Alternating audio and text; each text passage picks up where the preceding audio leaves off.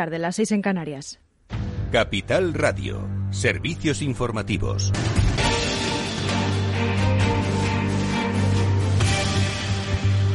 Buenas tardes. Actualizamos los datos de coronavirus. La tasa de incidencia continúa su escalada. Suma otros 29 puntos hasta los 441 casos por cada 100.000 habitantes. Sanidad ha notificado 27.140 nuevos contagios y 77 fallecimientos. Ante el aumento de la incidencia en las hospitalizaciones y los fallecimientos, además de la expansión de Omicron, los expertos de la ponencia de vacunas del Consejo Interterritorial de Salud contemplan ahora la administración de la tercera dosis de la vacuna contra la COVID a grupos poblacionales más amplios con el objetivo de aumentar la la protección concretamente a las personas de entre 40 y 59 años, que en nuestro país son unos 15 millones de personas, después de haberla recomendado para los mayores de 60. Hoy, además, ha arrancado la vacunación a niños de entre 9 y 11 años en España.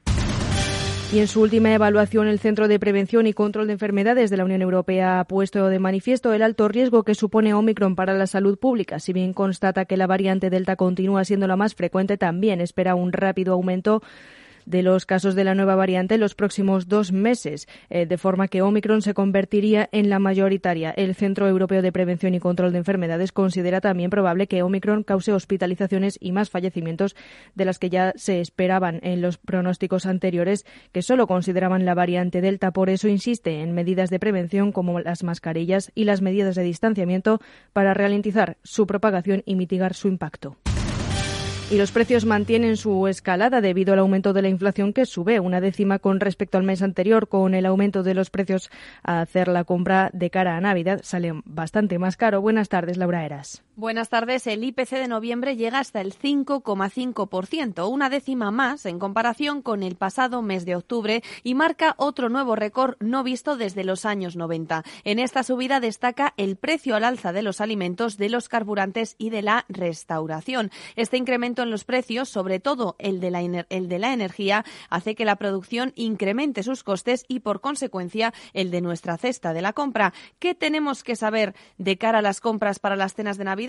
Muy sencillo. Los productos que más han subido son los aceites. El aceite de oliva se encarece más de un 25% en este mes o la carne en un 15%. Con respecto al año pasado, el precio de la cesta de Navidad crece un 8% y algunos productos están hoy más caros que nunca. Pues muchas gracias, Laura Eras. Hoy pagamos el megavatio hora a casi 292 euros. La hora más cara se registrará entre las 9 y las 10 de la noche a 319 euros el megavatio hora y el precio mínimo se registró entre las 5 y las 6 de la mañana a 262 en lo que va de mes. El precio de medio de la, de la electricidad es de 221 euros, un 11% por encima del de octubre, el mes más caro hasta la fecha. La subida exponencial de los precios en el mercado mayorista está impulsado por el encarecimiento del gas natural y también también de los derechos de emisión de CO2. Además, los precios aumentan mm, cada vez con mayor mm, ritmo. En el, en el Congreso de los Diputados, en plena sesión de control al Gobierno de coalición, la ministra de Hacienda y Función Pública, María Jesús Montero, anunciaba la prórroga de las rebajas fiscales para el primer cuatrimestre del 2022. Vamos a prorrogar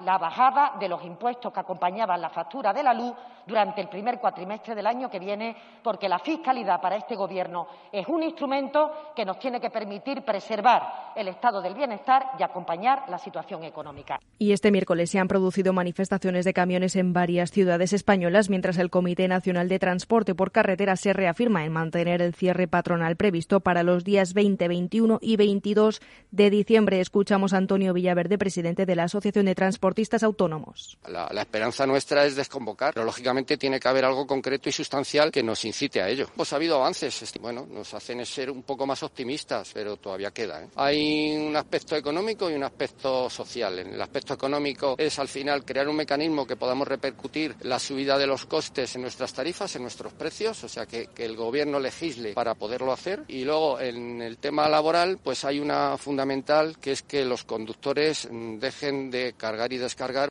Y es que están a la espera de recibir una propuesta escrita del Gobierno que concrete su oferta a fin de poder ser valorada. El comité ha vuelto a celebrar una reunión con la secretaria de Estado de Transportes, Isabel Pardo de Vera, durante la cual se ha producido algún avance, pero todavía insuficiente para los transportistas. Es todo por ahora. Continúen informados en capitalradio.es. Les dejamos en Afterwork con Edu Castillo.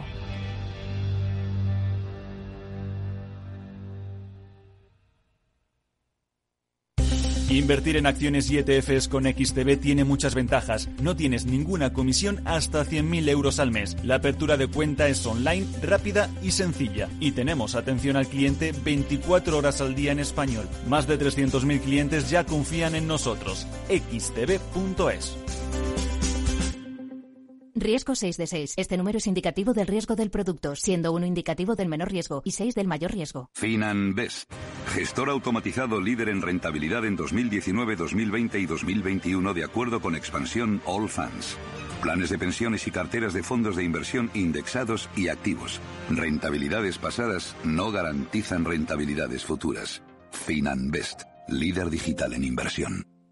El Economista celebra su decimoquinto aniversario con el compromiso por los valores diferenciales que sustentan su liderazgo entre la prensa económica. Desde 2006 se ha consolidado como referente de la información económica en español, con más de 12 millones de usuarios. Durante 2021, El Economista ha mantenido su vocación de impulso al tejido productivo español, reconociendo la labor de nuestras empresas y empresarios para sentar las bases de la recuperación de nuestra economía. Sigue toda la información económica eleconomista.es.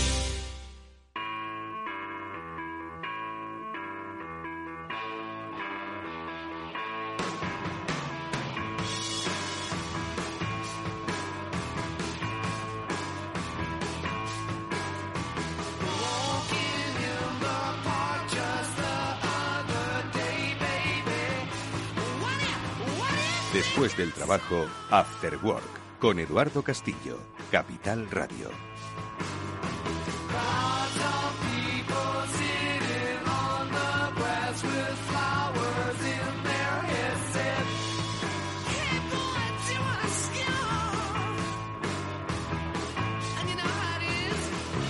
¿Qué tal amigos? Muy buenas tardes, bienvenidos a After Work, Capital Radio, ya empezamos en directo. Hoy, ¿sois de los que habéis comprado ahora para pagar después? Bueno, pues os convendría escuchar a nuestra primera invitada. Enseguida la vamos a saludar a eh, Elizabeth Ruiz Dotras, que es profesora de Economía en la Oberta de Cataluña, porque han analizado pues esta tendencia ahora de mm, compre ahora, pague después, que bueno, pues incentiva el consumo, pero ojo, a la hora de pagar, ¿qué supone? Bueno, pues de los riesgos que hay, ventajas y tiene, también hablaremos enseguida. Y luego nos vamos a acercar algo que sí que está en riesgo desde hace muchos años y que más con la situación que estamos viviendo es el campo español. Lo disfrutamos todos, ¿verdad?, en nuestra mesa. Lo disfrutamos cuando vamos a hacer turismo, pero ¿qué es lo que ocurre? ¿Cómo afronta esto que parece que solo afecta al sector de la tecnología y al mundo urbanita? Crisis de suministro, crisis energética, tensiones inflacionistas. Bueno, pues con Lorenzo Ramos, secretario general de la UPA, vamos a repasar brevemente cómo van a cerrar este año. Un año difícil, sin lugar a dudas. Vamos a empatizar un poco con aquello que nos gusta en esta ciudad. Y luego, sección El Transformador. Estará con nosotros Isabel Calderón, que es responsable del equipo de ventas digitales de Sanitas. Con ella vamos a hablar sobre su compañía y sobre cómo se ha transformado digitalmente un sector apasionante, el de la salud, sujeto a enormes transformaciones. Con la ayuda de Silvia Moreno, que es especialista en, cloud, eh, en eh, marketing cloud de Salesforce, tendremos una interesante conversación a tres con Isabel. Bueno, esto es After Work. Bienvenidos.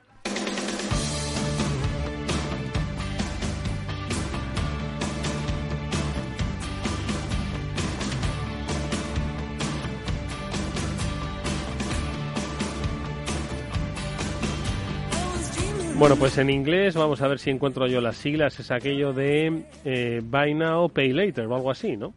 Eh, suena súper bien, ¿no? Porque tienes algo y además no desembolsas en dinero ahora, o por lo menos tienes la sensación de que te está costando menos, ¿no? Y ahora que parece que se está recuperando el consumo, las navidades, que siempre es un incentivo, venimos del el Black Friday, parece que hemos, bueno, no recuperado del todo, pero sí acercándonos a los niveles de, de compra y gasto de, de 2019. Bueno, pues aparece el Buy Now, Pay Later. El compre ahora y paga después. Bueno, pues hay que verlo con cierta perspectiva y es lo que queremos pedirle a nuestra invitada, Elizabeth Ruiz Dotras, profesora de los estudios de Economía y Empresa de la Universidad Oberta de Cataluña, es además investigadora de el grupo DigiBiz, Digital Business Research Group, para que nos cuente si es tan, como dirían en el otro lado del charco, riesgoso esto del eh, buy, buy, Now. Eh, ¿Qué tal, Elizabeth? Buenas tardes, bienvenida. Hola, buenas tardes, muchas gracias. Ah, es que es tan tentador en esto de llévatelo, llévatelo ya y no lo pagues ahora, no pasa nada, ya me lo pagarás.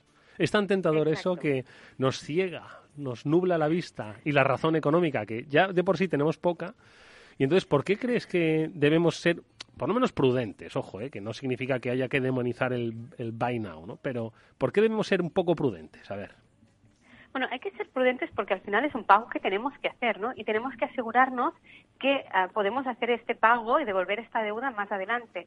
Normalmente, quien opta por usar este tipo de aplicaciones de, de Buy Now, Pay Later es porque no tiene el dinero ahora, si no, no tiene mucho sentido porque al final pues se financian importes pequeños, no estamos hablando de mil euros, sino que estamos hablando, pues incluso se pueden financiar 50 euros.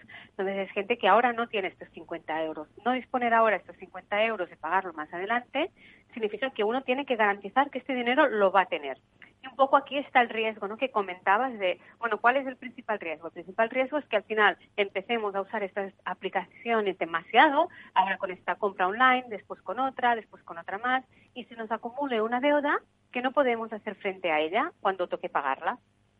Pero Elizabeth, el mundo de pagar ahora o de comprar ahora, pagar después, no es nuevo, ¿no? De, de los eh, de la de la Gen Z, ¿no? De la o de los millennials. Quiero decir, el mundo de la tarjeta de crédito, ¿no? Aquello de la famosa visa de bueno, lo voy a pagar ya lo pagaré al mes siguiente existía, ¿no? Entonces, ¿cuáles son un poquito las diferencias que se ven en, el aplazamiento del pago, que en cierto modo siempre se ha existido? ¿Por qué ahora debemos ser un poquito más prudentes todavía de lo que ya lo éramos antes? Bueno, porque primero son aplicaciones que no pertenecen a, un banco, sino que son fintech, ¿vale? Que es diferente, es una empresa tecnológica que se dedica a servicios financieros y se usan sobre todo para compras online. Esta, este tipo de aplicaciones han surgido a raíz de la pandemia y se ha visto un incremento en estos, en estos dos últimos años. De hecho, todavía su uso es muy minoritario y sobre todo lo usan pues gente joven. Es verdad que la financiación siempre ha existido y hace muchísimos años que se pagan intereses. ¿no? la ventaja de este tipo de aplicaciones es sus intereses y las comisiones y después también que, no, que si no lo haces a través de un banco, pues es automático prácticamente, no necesitas un gran papeleo. Entonces, esto, pues para un perfil de generación como es los millennials y la generación Z, pues es algo que encaja muchísimo porque, bueno, lo tienes muy a mano, eh, te lo pone en la misma tienda online, te pone, oye, si quieres, no necesitas pagarlo ahora, lo puedes pagar más adelante, ¿no? Y mm, bueno, es, es distinto a un banco, porque si tienes que ir a una entidad financiera y o usar la tarjeta de crédito, bueno, en la tarjeta de crédito sí que es bastante similar, mm. pero al final el crédito tiene un límite. Tú normalmente pues la tarjeta de crédito te va a dejar unos mil euros, depende de las condiciones que tengas, puede ser que llegue a dos mil o un poco más, pero tampoco suma a mucho más normalmente quien hace uso de este tipo de aplicaciones es gente que no acostumbra a tener una tarjeta de crédito, porque el banco tampoco te da una tarjeta de crédito si no hay una nómina o un ingreso regular detrás, porque si no después no vas a, poderla devolver. Entonces, ¿qué perfil, eh, qué ventajas tiene? Pues tiene un poco las ventajas de que el usuario que hace uso de estas aplicaciones normalmente no tiene acceso a otras opciones de deuda porque no tiene unos ingresos regulares y entonces no puede usar, no tiene tanto la opción de usar un banco o una entidad financiera.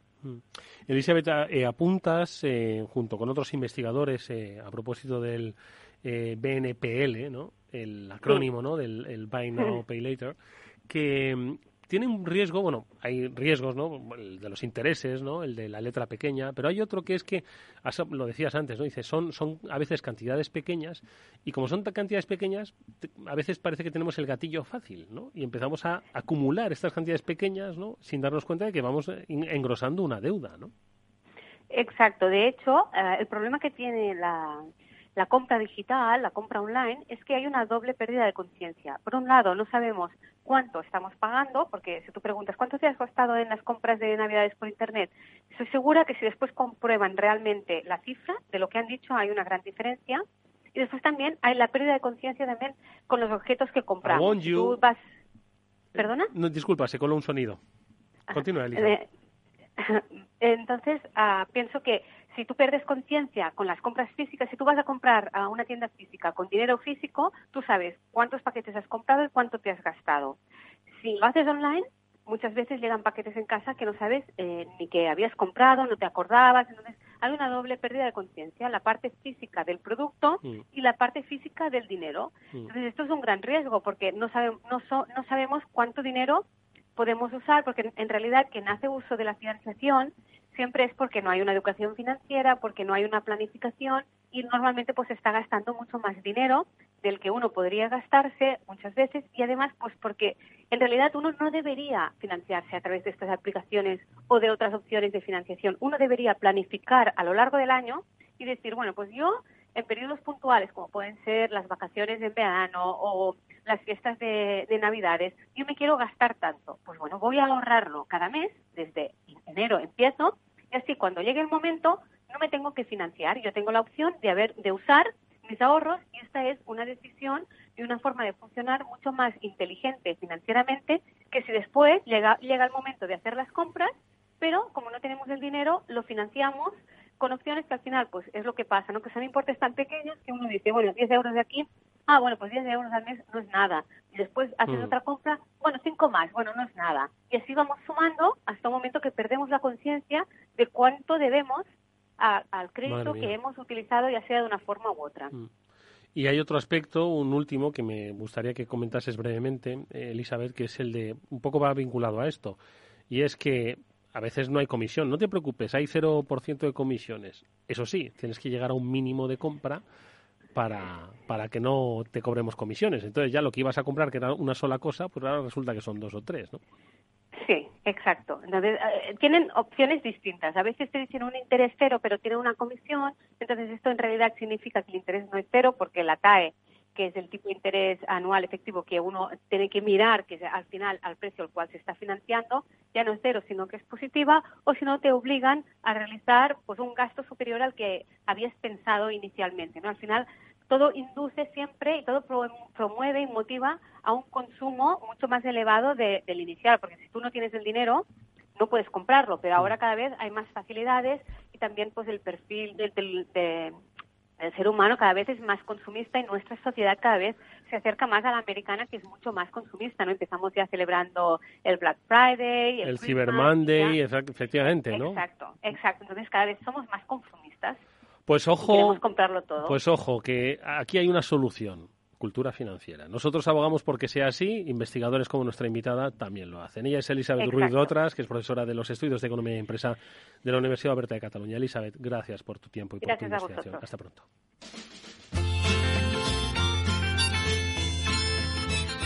Bueno, pues la crisis energética, la subida de los precios de la electricidad, es mejor no mirar a cuánto va a cotizar el kilovatio la subida de precios, por supuesto, la inflación, la crisis de suministros, es algo, ¿verdad?, que a los urbanitas nos afecta y mucho, ¿no? Muchos seguro que no pudieron comprar tecnología en el Black Friday, pero ¿y si miramos un poquito más allá? ¿Cómo afecta esto a uno de los pilares de nuestra economía, a la agricultura? Bueno, pues es algo que hemos querido eh, llamar la atención en, en, nuestro After Work y por eso le hemos pedido a Lorenzo Ramos, el secretario general de la Unión de Pequeños Agricultores, que nos acompañe unos minutos no en realidad para contarnos penas, sino para contarnos realidades. La realidad del campo en España siempre ha sido dura, pero en estos tiempos extraños y de, y de incertidumbres no esperadas, entiendo que está siendo bastante complicado. Lorenzo, buenas tardes. ¿Qué tal? Buenas tardes. Lorenzo, yo no sé con qué, con qué quedarse de, de, todo lo malo que ha pasado en el 2021 y cómo está acabando. Yo no sé el campo cómo va a terminar, eh, cómo empezó este año y cómo lo va a terminar. No sé si el balance ha ido a peor o, o por lo menos se ha mantenido dentro de lo malo. ¿Cómo está? Bueno, yo creo que después de las movilizaciones que hicimos en el año 2020 y luego durante toda la pandemia, donde yo creo que los agricultores y los ganaderos de este país hemos demostrado que hemos estado a la altura de las circunstancias, ¿no? Garantizando la alimentación. Incluso vimos que en muchos sectores hubo una recuperación importante de, precios, que era lo que estábamos denunciando, lo que estábamos demandando en aquellas movilizaciones de principios de 2020 que que la, la pandemia pues paró esas movilizaciones, ¿no? Eh, ¿Qué es lo que nos hemos encontrado? Que en estos últimos seis meses nos hemos encontrado con un aumento de los costes de producción de una forma desorbitada en todos los temas eh, que nosotros consumimos, la energía se ha triplicado, los carburantes están al doble, los, los fertilizantes al doble, los piensos para los ganaderos pues en una situación tremenda, un coste eh, altísimo y aunque en algunos sectores pues pueda haber unos precios para cara al agricultor mejor de los que había cuando estábamos denunciando a principios del 2020, pues resulta que ahora estos costes de producción se están llevando el poco beneficio que pudiéramos tener y es una estamos en una situación insostenible. No hay quien lo aguante, ¿eh? No sé si esto va a durar mucho tiempo, si ha venido para quedarse, pero si no se nos repercute a nosotros los costes en los costes de producción, en el precio del producto que nosotros vendemos, nosotros no tenemos posibilidad de sobrevivir. Entonces, pues esa es la situación. Nosotros estamos denunciando que lo que nos gustaría es que todas las cosas volvieran a su normalidad, pero si eso no es así, lógicamente lo que vamos a demandar es que a nosotros, nos tienen que pagar lo que nos cuesta producir. ¿Qué es lo que vamos a ver, eh, Lorenzo? ¿Vamos a ver desabastecimiento? ¿Vamos a ver más destrucción de tejido productivo en el terreno de la agricultura? Progresivamente lo hemos ido viendo ¿no? a lo largo de los últimos años. ¿Qué es lo que podemos ver? Yo, creo que estamos metidos en un mundo donde aquí, con el tema de la globalización de todo, el, quien triunfa es la especulación. Los especuladores son los que se están haciendo de oro, jugando con las materias primas y además amenazando con que en algún momento te puedas quedar sin abastecimiento de ciertos productos para, para sacar nuestro, nuestras producciones. A mí no me gustaría ser alarmista y desde luego en todo momento intentamos calmar a la gente porque creemos que son juegos que se hacen intentando que eh, la gente compre, que haga acopio de productos que vaya a necesitar para, para producir, por ejemplo, en el tema fertilizante y demás, y, al mismo tiempo de que están eh, haciendo esos anuncios, lo que están haciendo es encarecerlos.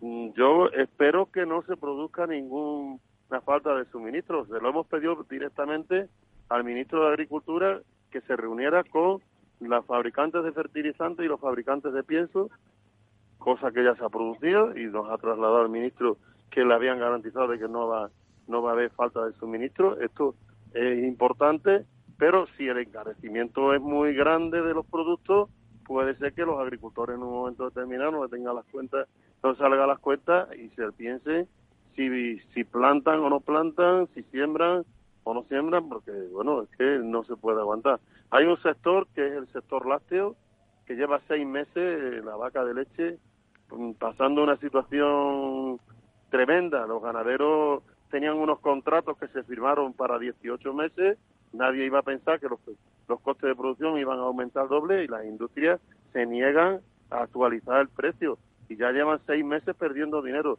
Eso no lo pueden aguantar durante más tiempo. O hay un, una recuperación del precio que tienen que percibir los ganaderos o muchos pues lógicamente acabarán abandonando y eso puede ocurrir en, otros sectores pero en cualquier caso yo lo que sí me gustaría era hombre hacer un llamamiento en base a lo que te decía antes que yo creo que la gente se ha tenido que dar cuenta de que nosotros somos muy necesarios para cuando viene una situación como la que estamos viviendo con la pandemia y desde luego lo que no puede ser que ahora eh, un motivo de especulación pura y dura que se está produciendo con el aumento de los de la energía, de lo otro, de lo otro y de lo otro, pues pueda poner en riesgo el que nosotros podamos continuar. Eh, Lorenzo, eh, a propósito de los de los fondos europeos, ¿no? que la sociedad económica en su conjunto, bueno, pues los mira como con cierta esperanza. Es cierto que cuando uno se pone a mirar, pues en, aquellos, eh, en aquellas partidas, ¿no? hacia las que se van a dedicar, la digitalización, ¿no? La, la eh, eh, sostenibilidad, ¿no? la diversidad, el campo como queda aquí.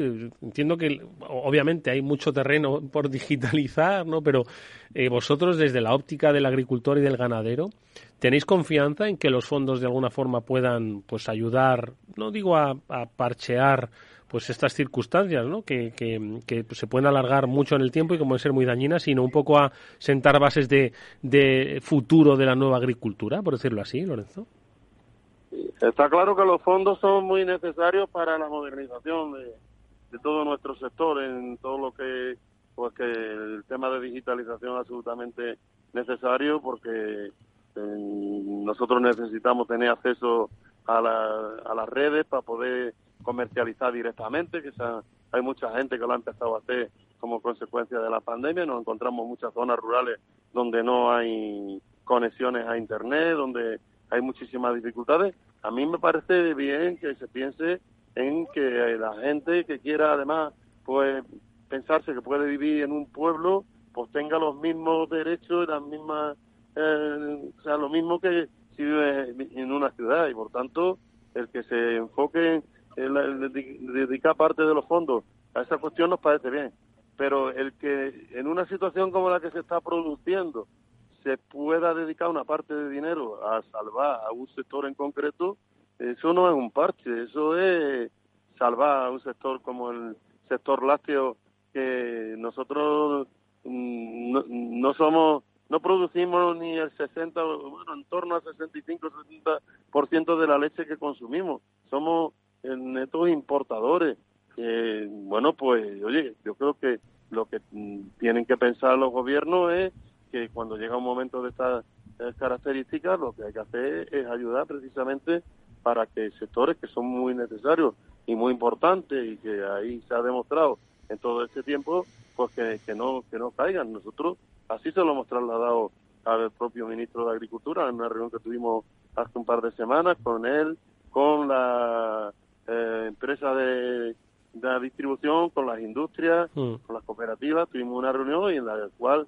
el ministro hacía hincapié en que en que tiene que ser la ley de la cadena que por cierto se acaba de publicar hoy en el boletín oficial del Estado y espero que todo el mundo la cumpla.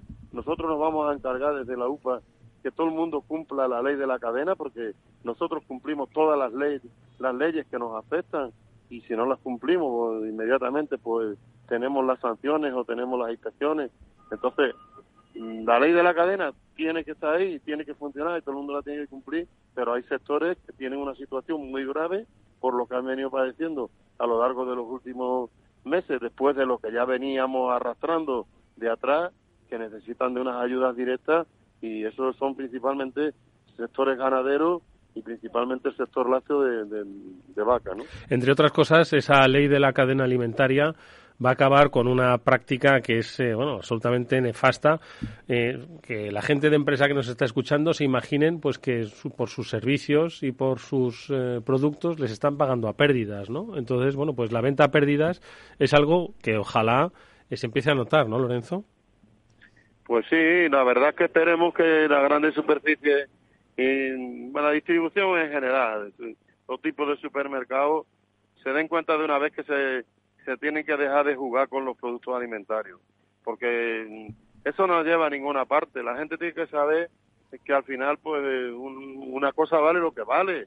Y ahí detrás de un litro de leche o detrás de un litro de aceite de oliva está el trabajo de los ganaderos, de los agricultores, que están todo el año. Que, el ganadero tiene que levantarse todos los días a las 6 de la mañana o de ya, tiene que tener la vaca dos o tres veces al día. Y, la gente tiene que saber qué es lo que hay. Mm, hay un problema, yo creo que cuando se dan los datos del impuesto del, IPC, siempre cuando ve las informaciones en los grandes medios, siempre enfocan a la alimentación como la culpable. Hoy la, alimentación eh, solamente es el 14,5% de la cesta. del total de la mm. cesta de la compra. Y la gente no se fija, por ejemplo, en que, oye, yo te lo digo por experiencia personal, yo tengo un hijo que que hace un año y medio se iba a hacer una vivienda y no se la pudo hacer y se la está haciendo ahora y le está costando un 40 o un 50% más cara. Y además, que directamente los albañiles le dicen esto es lo que hay, si lo quieres y si no, no te las demos. Y suben los coches y suben las herramientas, eh, todo lo que se nos vende a nosotros. Entonces, ¿por qué siempre permanentemente se tiene que estar acusando a la alimentación como que es la culpable de la subida? ¿eh? Entonces yo creo que, que, ya está bien de ese cuento de las grandes superficies y desde luego esperemos que con esta ley se acaben esas políticas de ventas a pérdida, de campaña de productos reclamos que lo único que hacen es engañar a los consumidores en general, porque al final te ponen tres, tres productos ganchos para que luego llegues y llenes la, el carro de y la cargues el, carro. Eso es Cargues el carro y en los otros productos te meten una, unos márgenes abusivos, ¿no? Bueno, pues eh, es una llamada de atención, ojo, eh, para todos que disfrutamos de nuestro campo, vamos a cuidarlo porque es la base de nuestra economía, amigos, y por supuesto de nuestro desarrollo demográfico, desarrollo social, desarrollo cultural. Nos hemos acercado con un poco de mm, ah, cierto pesimismo, pero bueno, vamos a ver si el 2022 es un poquito mejor. Nos hemos acercado, como digo, con la ayuda de Lorenzo Ramos, al que siempre es un placer escuchar. Gracias, Lorenzo. Mucha suerte. Que paséis unas felices fiestas. Muchas gracias. Un abrazo. Adiós.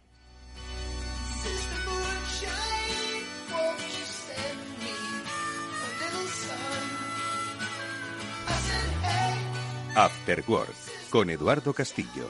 ¿Qué es ir más allá?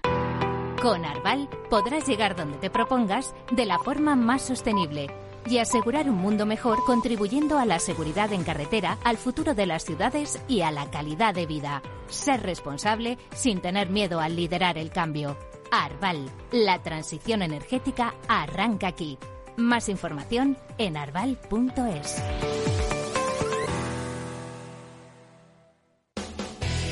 Diciembre es el mes de la movilidad en Capital Radio.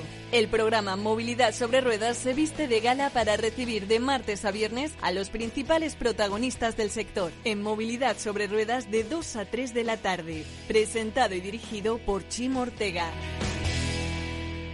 Patrocinan diciembre mes de la movilidad Nissan y Arbal BNP Paribas Group. Eduardo Castillo en Capital Radio. After Work. A continuación, El Transformador, de la mano de Salesforce.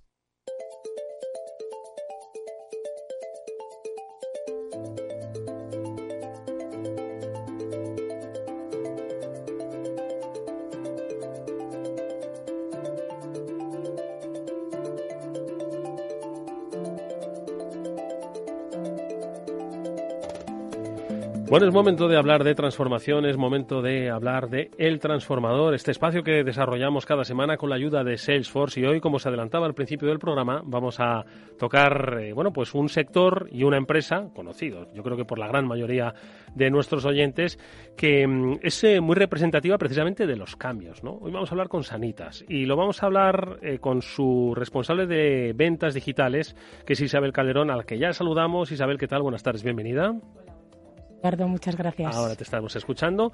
Y lo vamos a hacer acompañados de, repite, en este transformador de Silvia Moreno, que es vicepresidenta especializada en Marketing Cloud de Salesforce. Silvia, ¿qué tal? Hola, buenas, tardes, a todos. Sí, sí, le he cogido gusto. Para hablar de un sector apasionante, que es el sector de la salud, ¿no? que mm, se transforma por sí mismo y que con la ayuda de, obviamente, del mundo digital responde a esas grandes necesidades, ¿no? Efectivamente. De hecho, bueno, eh, la verdad que estamos eh, muy contentos de contar hoy con, Isabel porque, eh, bueno, todos conocemos la marca Sanitas y es un, es un referente dentro del, del, sector sanitario que ahora nos contará ella con detalle, se ha digitalizado antes de que la pandemia realmente le hiciera poner el turbo, ¿no? Y, bueno, pues eh, nos, nos va a encantar escuchar todo, todas estas novedades, todo aquello que, estáis trabajando ya y todo lo que os queda por hacer, por supuesto. Porque sin duda el consumidor hemos visto que cada vez eh, eh, está demandando más, demanda más personalización y también vamos a hablar de datos, confianza, bueno, muchas cosas interesantes. Estoy seguro. Bueno, pues vamos a situarnos y vamos a empezar por el principio. El principio es ayer.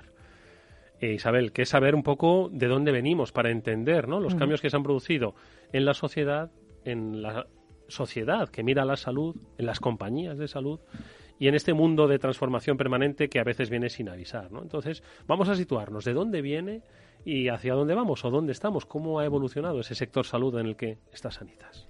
Pues eh, como muy bien dices, Eduardo, efectivamente la, asistencia sanitaria se ha visto fuertemente impactada ¿no? por, por la transformación a la que estamos asistiendo en, en, estos años, al igual que tantos y tantos ámbitos de la sociedad. ¿no?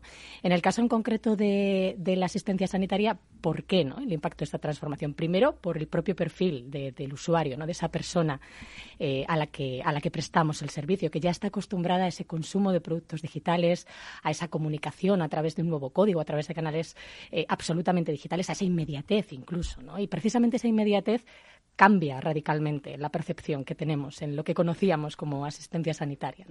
Por lo tanto, la salud, además de ser un sector en crecimiento, es un crecimiento que, se va a acelerar precisamente por la incorporación de esta digitalización, también de la innovación terapéutica y tecnológica, y eso lo hemos visto. ¿no? Eh, con la pandemia hemos visto esta aceleración brutal. Las vacunas son un gran ejemplo. Y, efectivamente, como muy bien decía Silvia antes, eh, los que prestamos este servicio sanitario, este servicio de salud, este acompañamiento en la vida de las personas, tenemos que ser muy conscientes, primero, de que ya demandan una asistencia distinta y segundo, de que tenemos que ser capaces de personalizar el servicio y darles lo que necesitan en el momento en que lo necesitan. ¿Cuál es esa asistencia distinta que están demandando? A ver. Pues eh, esa asistencia distinta tiene mucho que ver con esa inmediatez Y también tiene mucho que ver con el hecho de poder acceder a través de distintos canales. Porque ahora el poder eh, recibir el cuidado de un médico, el resolver una duda de salud, ya no pasa necesariamente porque tengas que pedir una cita y asistir a una clínica o asistir a un hospital, ¿no? sino que existen muchos canales a través de los cuales puedes resolver eh, esa necesidad. Y nosotros tenemos que prestarlo, pero tenemos que prestarlo eh, al nivel de, de, excelencia que lo hacemos también en el, en el terreno presencial. Y no significa tampoco que estos nuevos canales digitales vayan a sustituir al presencial, ni muchísimo menos. ¿no? Significa que nos vamos a mover hacia ese modelo de gestión híbrida en la que es la persona que siempre va a estar en el centro de todo lo que hacemos la que va a decidir si prefiere un canal u otro. Has hablado, y me gustaría que Silvia hiciese una reflexión sobre este concepto que es obligado entender, ¿no? El de gestión híbrida, ¿no? Es decir, eh, hemos probado lo físico, hemos probado lo online, ahora tenemos que entender que ambos canales se fusionan, ¿no? Mm, sí, de hecho, hemos hablado ya, fíjate, antes en el transformador, ¿no? De ese momento el año pasado que, que éramos un cliente solamente digital, porque por las circunstancias, Em, y ahora tenemos que pasar a un, a un cliente o un consumidor que sea híbrido, que saque lo mejor de cada de, de, los dos mundos. Y, y, bueno, yo creo que eh, está muy manido, pero es una realidad que todo esto que nos ha pasado eh, ha sido un, acelerón, un acelerón en la digitalización.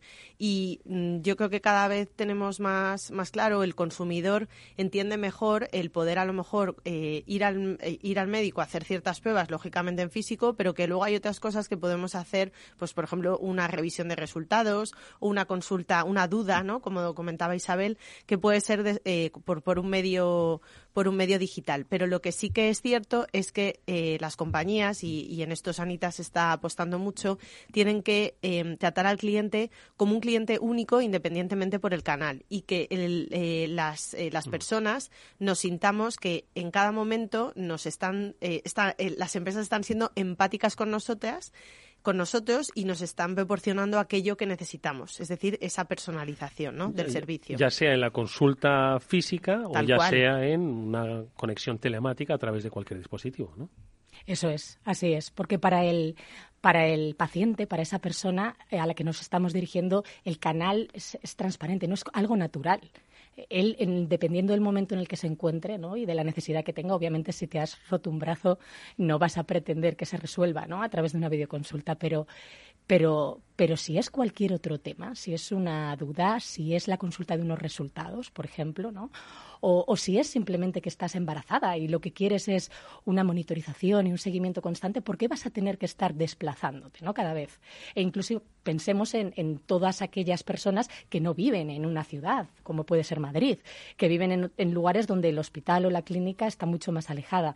Pues o que se han ido a vivir, ¿eh? fuera. exacto, exacto. Si ahora ya teletrabajamos, ¿no? Pues eh, por supuestísimo que tenemos que, darle esto a, a, la persona que ya está acostumbrada a que su día a día sea de otra manera. Esto que nos está contando Isabel, para quizás ya va siendo normal para la gente, eh, se hizo extraordinariamente normal durante la pandemia, pero en vuestro caso eh, particular era normal antes de la pandemia, porque empezasteis a trabajar de una manera pionera en herramientas digitales en la atención sanitaria, que obviamente se han consolidado y acelerado durante eh, estos tiempos ¿no? de confinamiento y pospandemia, pero que me gustaría que nos hablases un poco de cómo empezó Sanitas a pensar en esto sin que la palabra COVID existiese ni, que la, ni la palabra videoconferencia. Ojo, ahora todos lo usamos con mucha facilidad, pero antes no era común. ¿Qué, hacíais vosotros? Exacto, pues afortunadamente, porque no es que tuviéramos una bola de cristal y, por supuesto que no sabíamos ¿no? que nos iba a sobrevenir una pandemia, pero afortunadamente supimos ver eh, que, que, las cosas iban a ir por aquí, ¿no? que la persona cada vez interactuaba más con servicios digitales, que la persona no necesitaba tanto esa rutina diaria o cotidiana a la que estábamos acostumbrados y que de alguna manera para determinados servicios la videoconsulta era absolutamente una opción no solo la videoconsulta, otros tantos servicios digitales ¿no? que, nos posibilitan ese modelo híbrido o ese hospital digital u hospital líquido del que nosotros hablamos, que es no es necesario que estés entre las cuatro paredes de un hospital. Eh, yo puedo a lo mejor hacer que la analítica vaya a tu casa también, ¿no? si tengo los medios para hacerlo. Puedo hacer ese seguimiento de un embarazo o incluso en el caso de patologías crónicas, ¿no? la posibilidad de contar con wearables, con, esos dispositivos que nos permiten eh, dar un, un, servicio eh, excepcional ¿no? y mucho mejor. Entonces, eh, es verdad que todo esto han sido desarrollos que han venido después, no, no, no, vimos tan claro desde el principio todo esto, ¿no? es la evolución, pero la videoconsulta sí que fue una de las primeras soluciones que se implementaron. ¿no? Entonces, ¿qué pasó? Que cuando llegó el COVID, afortunadamente, estábamos en una posición de ventaja, porque ya teníamos la tecnología, ya teníamos la herramienta y ya teníamos también a, una gran base de nuestros profesionales sanitarios eh, entrenados en el uso de esta tecnología. Claro, es que ahí ya se apunta una cosa fundamental. Está, siempre que hablamos de tecnología, la tecnología, por supuesto, facilita, pero al final el, catalizador es la persona, ¿no? Y más en este caso, que son los profesionales sanitarios, ¿no? Que dan servicio. Entonces, entiendo que también es, no es una labor de, no solo es una labor de implementación eh, tecnológica y digital, sino también de adecuación, formación y empatía ¿no? Eh, hacia lo digital por parte, en este caso, de los profesionales sanitarios. Exacto. Es un cambio de mentalidad, también es un cambio de cultura. Eh, el, profesional médico también tiene que saber ver ¿no? las ventajas de, la herramienta digital para prestar eh, esa asistencia. Que no sienta que eso produce una lejanía con respecto al paciente, es todo lo contrario.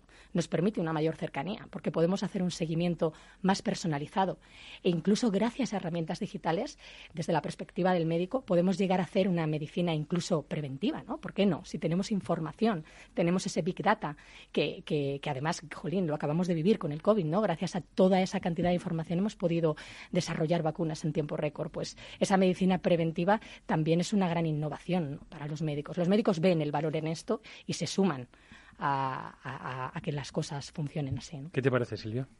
No puedo estar más, más de acuerdo. Esto, al final, la tecnología sin las personas no, no sirve para nada. O sea, esto siempre, esto Drucker no lo dice, ¿no? Eh, la, eh, la estrategia se la zampan las personas o la cultura eh, si, no, si no creen en ella. Entonces, de hecho, el otro día comentándolo con Isabel, justo eh, apunté el mismo dato que, que, estabas comentando tú, Eduardo, que, que, efectivamente tenían entrenado esa base de médicos eh, y, y, ya teníais una base para empezar, está claro, porque no solamente es el usuario, que había usuarios que que le hacen esto, ¿no? hacen la videoconsulta por diferentes motivos, por lo que comentabais, la localización o por tiempo, ¿no? En ciudades como pues Madrid y Barcelona, que tenemos mucho estrés, pues vemos que es mucho más fácil y, rápido esa videoconsulta y, y, no solamente por el no tenerte que desplazar, incluso porque yo, por ejemplo, particularmente cuando he, hecho, he utilizado ese servicio, el propio médico ya tiene toda esta información tuya delante de la pantalla y cuando te llama eh, o cuando haces esa videollamada va mucho más rápido porque ya ha visto todo tu historial, no tienes que llegar a contarlo. O sea, los medios tecnológicos, los datos, una vez más, facilitan la vida a todos, tanto al, al usuario como al médico en este caso. Ahora hablamos de ese aspecto, ¿no? De cómo se ha hiperpersonalizado, ¿no? Ese conocimiento y ese trato, ¿no? Pero por cerrar este capítulo, el de la, el del ser pioneros, ¿no? Hay un, término, un concepto, un, un, seguro, que es el de Blua, ¿no? Que ya hace referencia a, un seguro de salud digital, ¿no? En Sanitas. Eso es, o sea, para nosotros el futuro de, los seguros de salud pasa por incluir mayores coberturas digitales, eh, en línea con todo lo que venimos comentando. O sea, no, no vamos a entender eh, esa provisión ¿no? de asistencia sanitaria si no va acompañada de la posibilidad de realizar una videoconsulta, la posibilidad de, de poder monitorizar determinadas patologías, ¿no? A través de wearables, de, de poder ayudar al diagnóstico con, con, con otro tipo de, de herramientas digitales, como puede ser el, reconocimiento facial todo eso es hacia lo que tiene que, dirigirse la medicina y el seguro, obviamente, tiene, tiene que, estar en ello. Se trata de no llevar a todo el mundo, ¿no? cogiendo un poco la, última reflexión que hacía también Silvia, de no se trata de obligar a todo el mundo a ir a lo digital, se trata de que si tú estás en digital tengas la misma experiencia que si vas a estar en, en una, la consulta de, de tu médico y al revés, o que combines ambos cuando sean las necesidades adaptadas a tus propias circunstancias. No puedes ir a una consulta por tu trabajo lo que sea, o requiere la presencia física, ¿no? Pero para eso hay que tener, como bien habéis apuntado, pues muchos datos, muchos datos que hagan inteligencia detrás, ¿no? ¿Cómo trabajáis en Sanitas el dato? A ver. Pues como esto va de personas, siempre va de personas, va de personalizar, obviamente nosotros lo que queremos es, eh, para empezar, ¿eh? empezando desde, porque claro, aquí hay una gran cantidad de fuentes de datos. El, dato puede ser de muchísimos tipos, ¿no? Y seguro que a todos al pensar en sanitas enseguida os viene a la cabeza el dato médico, que es el más sensible, ¿no? Eh, yo voy a ir, si me lo permitís, al principio, que es el dato más marketingiano, ¿no? ese dato más orientado quizás a la captación del cliente, porque al final tiene mucho que ver con, el tipo de uso que hacemos del otro dato. ¿no? Se trata también de, convencer, de persuadir al cliente, ¿no? de, de que el cliente entienda que va a tener un beneficio a cambio de compartir esa información contigo. Por eso decimos que esto va de personas. Primero, porque el que yo tenga tu dato va a servirme para personalizar esa experiencia que vas a vivir y por lo tanto te voy a dar una mejor experiencia. Voy a poder saber exactamente en qué momento te encuentras, en qué etapa, qué servicio necesitas, quién eres, dónde vives y voy a poder personalizar esa oferta pero al mismo tiempo el dato es tuyo y yo soy consciente de que es tuyo. Entonces, de manera justa, yo te voy a explicar y de forma transparente para qué quiero esa información y siempre con tu consentimiento es cuando yo voy, voy a empezar ¿no? a trabajar con ese dato. Y en el caso de un dato médico más sensible es que es el mismo planteamiento, ¿vale? Siempre va a ser con consentimiento y siempre a cambio de que ese usuario vea el valor que va a recibir a cambio de compartir la información. Esto es lo que llamáis los expertos el cero party data. Sí. Es... un nombre esto está ahora cada vez más de moda en marketing. ya sabes que en marketing nos encanta ponerle nombre a todo y si es en inglés mejor. Eh, esto ahora se escucha muchísimo entre los equipos de marketing, precisamente porque cada vez más ¿no? tenemos que saber cómo jugar la partida con las nuevas reglas del juego, que es teniendo muy en cuenta esta privacidad. ¿no? Y el cero partida hace referencia precisamente a ese dato del, del usuario, del cliente, que decide cedérmelo para que le conozca un poco mejor y pueda ir generando esa relación de engagement me vais a permitir que utilice la palabra anglosajona, pero que es esa relación cercana entre la empresa y el usuario para poder efectivamente detectar quién es, qué es lo que quiere y acompañarle mejor en, cada momento. Y al final también es un tipo de dato de primera parte, para los marketingianos que me escuchan, eh, seguro que, lo entienden perfectamente y los que no también, porque esto es muy fácil. Es el dato de primera parte es el, dato que se gestiona, que se produce y se gestionan nuestros canales propios, los canales que pertenecen en este caso a Sanitas. Y hablamos de cero porque es ese dato todavía que nos genera esa relación más cercana ¿no? con el usuario, el poder saber que te llamas Eduardo, que vives en Madrid y, poder personalizar esa experiencia y generarte el engagement. Luego le daré más datos, ¿eh? de momento ha dado un par de Tengo pocos, eh, acaba de empezar este journey. Oye Silvia, ¿y cómo le damos inteligencia a ese dato? Eh, y luego cómo lo gestionamos ese dato. Pues bueno, por supuesto con, con, herramientas con herramientas tecnológicas. Esto que estaba comentando Isabel del cero partidata tiene que ver mucho con, con la, confianza, ¿no? Eh, el, el, cero partidata se va a construir en base a aquella información que los clientes nos, nos van a nos van a proporcionar. Y, y, al final lo que, bueno, dentro de Salesforce hacemos estudios de mercado y, estamos este último año, bueno, durante el verano, por así decirlo, hemos hecho una muestra sobre los consumidores del sector sanitario, la digitalización, ¿no? Y, y cómo, no solamente la pregunta que me has hecho, Eduardo, de cómo tratar el dato, sino cómo de dispuestos están a proporcionarnos este dato, ¿no? Y, esto va totalmente relacionado con la confianza. Si, si un, eh, un consumidor ve que em, las empresas, en este caso el sector eh, sanitario, realmente utiliza ese dato eh, para algo que es relevante para mí, que me ayuda en mi servicio, que me ofrece em, un, nuevo, un nuevo servicio de valor añadido, una nueva funcionalidad, por así decirlo, relacionada con lo que yo necesito, voy a estar súper dispuesto en dar más datos, ¿vale? Esto es, es, es un hecho y, y, lo estamos viendo y si lo piensas tú como consumidor, realmente lo haces así. Y para ello, pues tenemos eh, plataformas de tecnología, eh, por supuesto Salesforce eh, es, puntera, es puntera en ello y lo que hace es pues utilizar los datos em, en el beneficio al final del cliente, del cliente final, para que tú te sientas que, que realmente estás recibiendo una atención personalizada y por eso vas a querer dar más datos a, en este caso, el sector sanitario o, cualquier otro sector. Precisamente, Isabel, desde el área ¿no? del que eres responsable, esas ventas digitales junto con el equipo de data, es donde hacéis esa cocina del dato, ¿no? Exacto, efectivamente. O sea, a partir del... Es, todo está relacionado con lo que venimos diciendo, ¿no? O sea, por un lado es conseguir darle al, al, al potencial cliente, en este caso, si lo enfocamos desde el punto de vista de captación, una experiencia personalizada y por lo tanto diferencial, la mejor experiencia que puede tener respecto a la que le pueda ofrecer la competencia ¿no? u otros servicios para que decida seguir contigo, decida eh, probar contigo. En el caso de los ya clientes, igual, ¿no? para que decidan no irse, para que decidan seguir contigo. Pero al final es esa relación, efectivamente, ¿no? de, confianza constante. Es eh, yo veo un valor a cambio de haberte dejado mi dato, tú utilizas el dato eh, de manera correcta, me ofreces un servicio mejor, adaptado a, esa necesidad, aciertas ¿no? con, lo que, con lo que me estás ofreciendo y a partir de ahí la relación va creciendo y va evolucionando eh, casi de una forma natural. ¿Y cómo funciona ese viaje hiperpersonalizado? Es decir, en el momento en el que captáis el, el dato, un dato que luego hablaremos obviamente del tratamiento del dato, ¿no? Es fundamental la privacidad y más cuando se trata de eh, datos sobre la salud, ¿no? O que definen un poco nuestra salud. ¿Cómo funciona el viaje hiperpersonalizado en Sanitas cuando captáis el dato? Pues eh, puede, puede escogerlo desde, distintas, desde distintos ámbitos, ¿no? Pero, por ejemplo, desde el punto de vista de la captación, primero basa de un primero pasa ¿no? de un dato que es más anonimizado porque al final cuando tú todavía no has llevado a ese usuario a, a un área que nosotros llamamos el área ya logada ¿no? Un área ya más cercana porque ya eres cliente o bien porque ya estás en una fase más cercana a la conversión, ya eres un usuario algo más cualificado hacia esa venta, pues mm, te mueves en estrategias de lo que llamamos ese marketing más de la parte alta del embudo de ventas, ¿no? Entonces ahí trabajas mucho con ese dato anonimizado que a mucha gente le sonarán las famosas cookies, ¿no?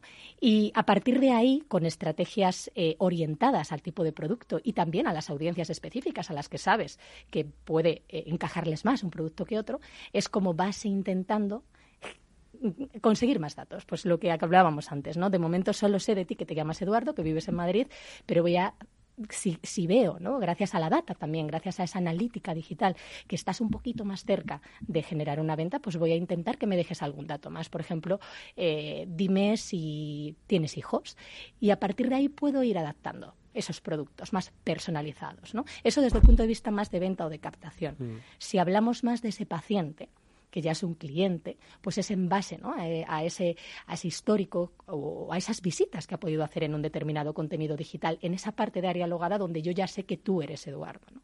Pero como os digo, aquí es clave que todos entendamos que siempre es con ese consentimiento expreso y, siempre es eh, porque el cliente ve o va a ver un beneficio a cambio. En el segundo tipo, en el que ya es cliente, estamos hablando también de medicina preventiva. Al final, eh, cuando hablamos de datos, hablamos de inteligencia, hablamos de pues adelantarnos ¿no? la toma de decisiones y aquí tiene, tiene mucho que ver, pues entre otras cosas, la medicina preventiva, por ejemplo. Exacto. Porque al final, también gracias a, que los usuarios accedan a compartir esa información, no solo van a tener una experiencia mucho más personalizada, sino que van a ayudar también a que otros pacientes que pueden tener perfiles semejantes podamos ser capaces de adelantarnos a algo que parece propenso ¿no? que vaya a suceder, porque tenemos ya esa información, tenemos esa data, podemos aplicarla también a nuevos perfiles.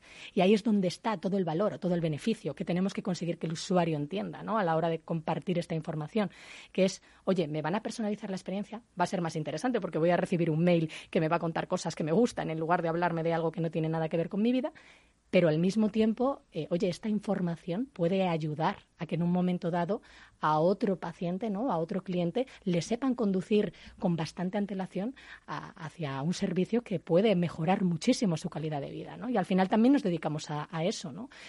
obviamente vamos a estar en los momentos malos como, como un servicio de asistencia sanitaria que somos, pero también nos gustaría estar en el antes, ¿no? en esa fase en la que te acompañamos e intentamos hacer mejor tu vida para conseguir que sea mucho más larga, ¿no? mucho más sana y mucho más feliz.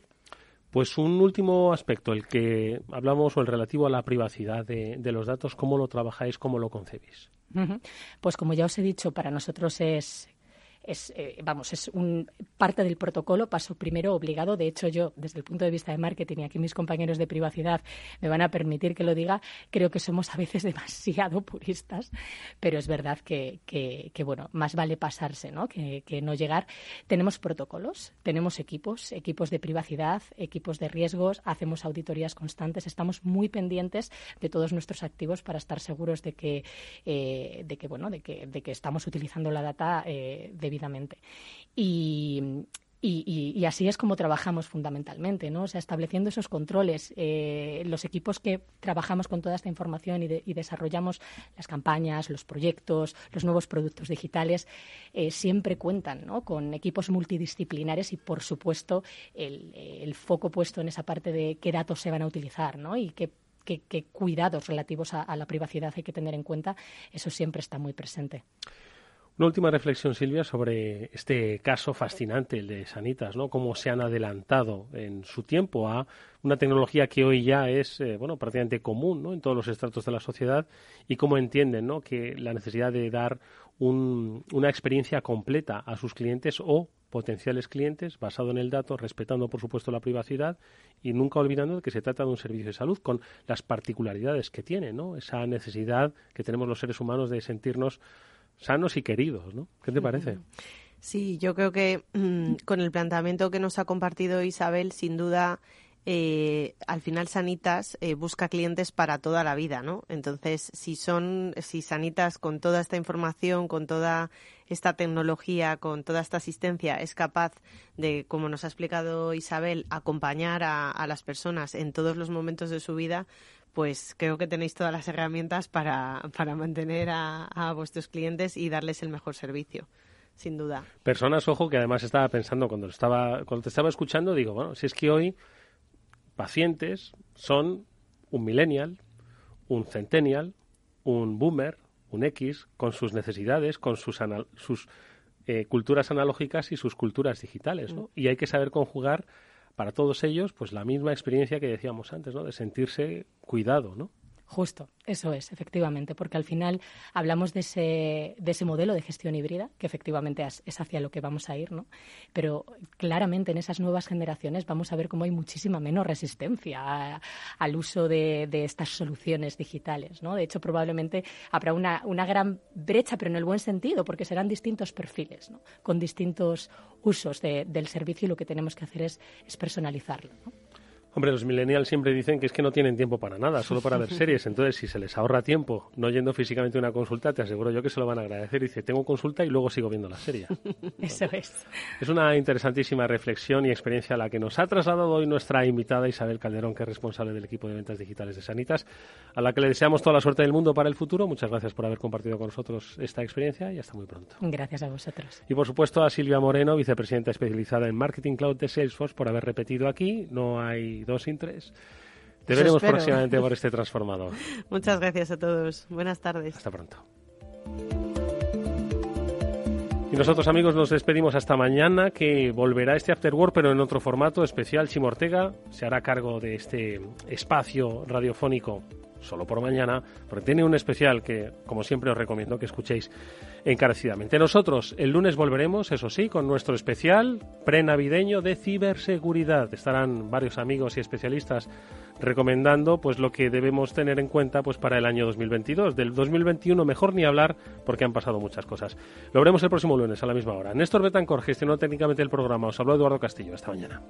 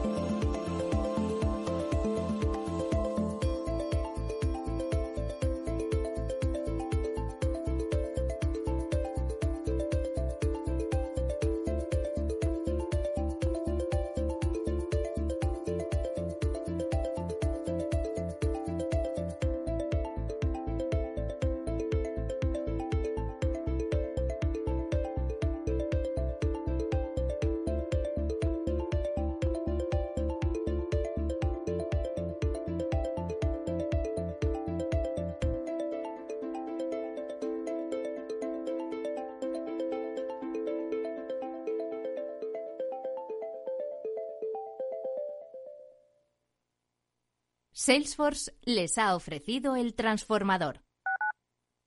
Escuchas Capital Radio, Madrid 105.7, la radio de los líderes. Tras una colisión, la unidad de accidentes de tráfico de Hospital Moncloa te ofrece tratamiento integral y personalizado, un experimentado equipo multidisciplinar y asistencia urgente las 24 horas. Citas al 620-317-747. Avenida de Valladolid 83, Madrid. En HLA Universitario Moncloa cuidamos de ti y de los tuyos.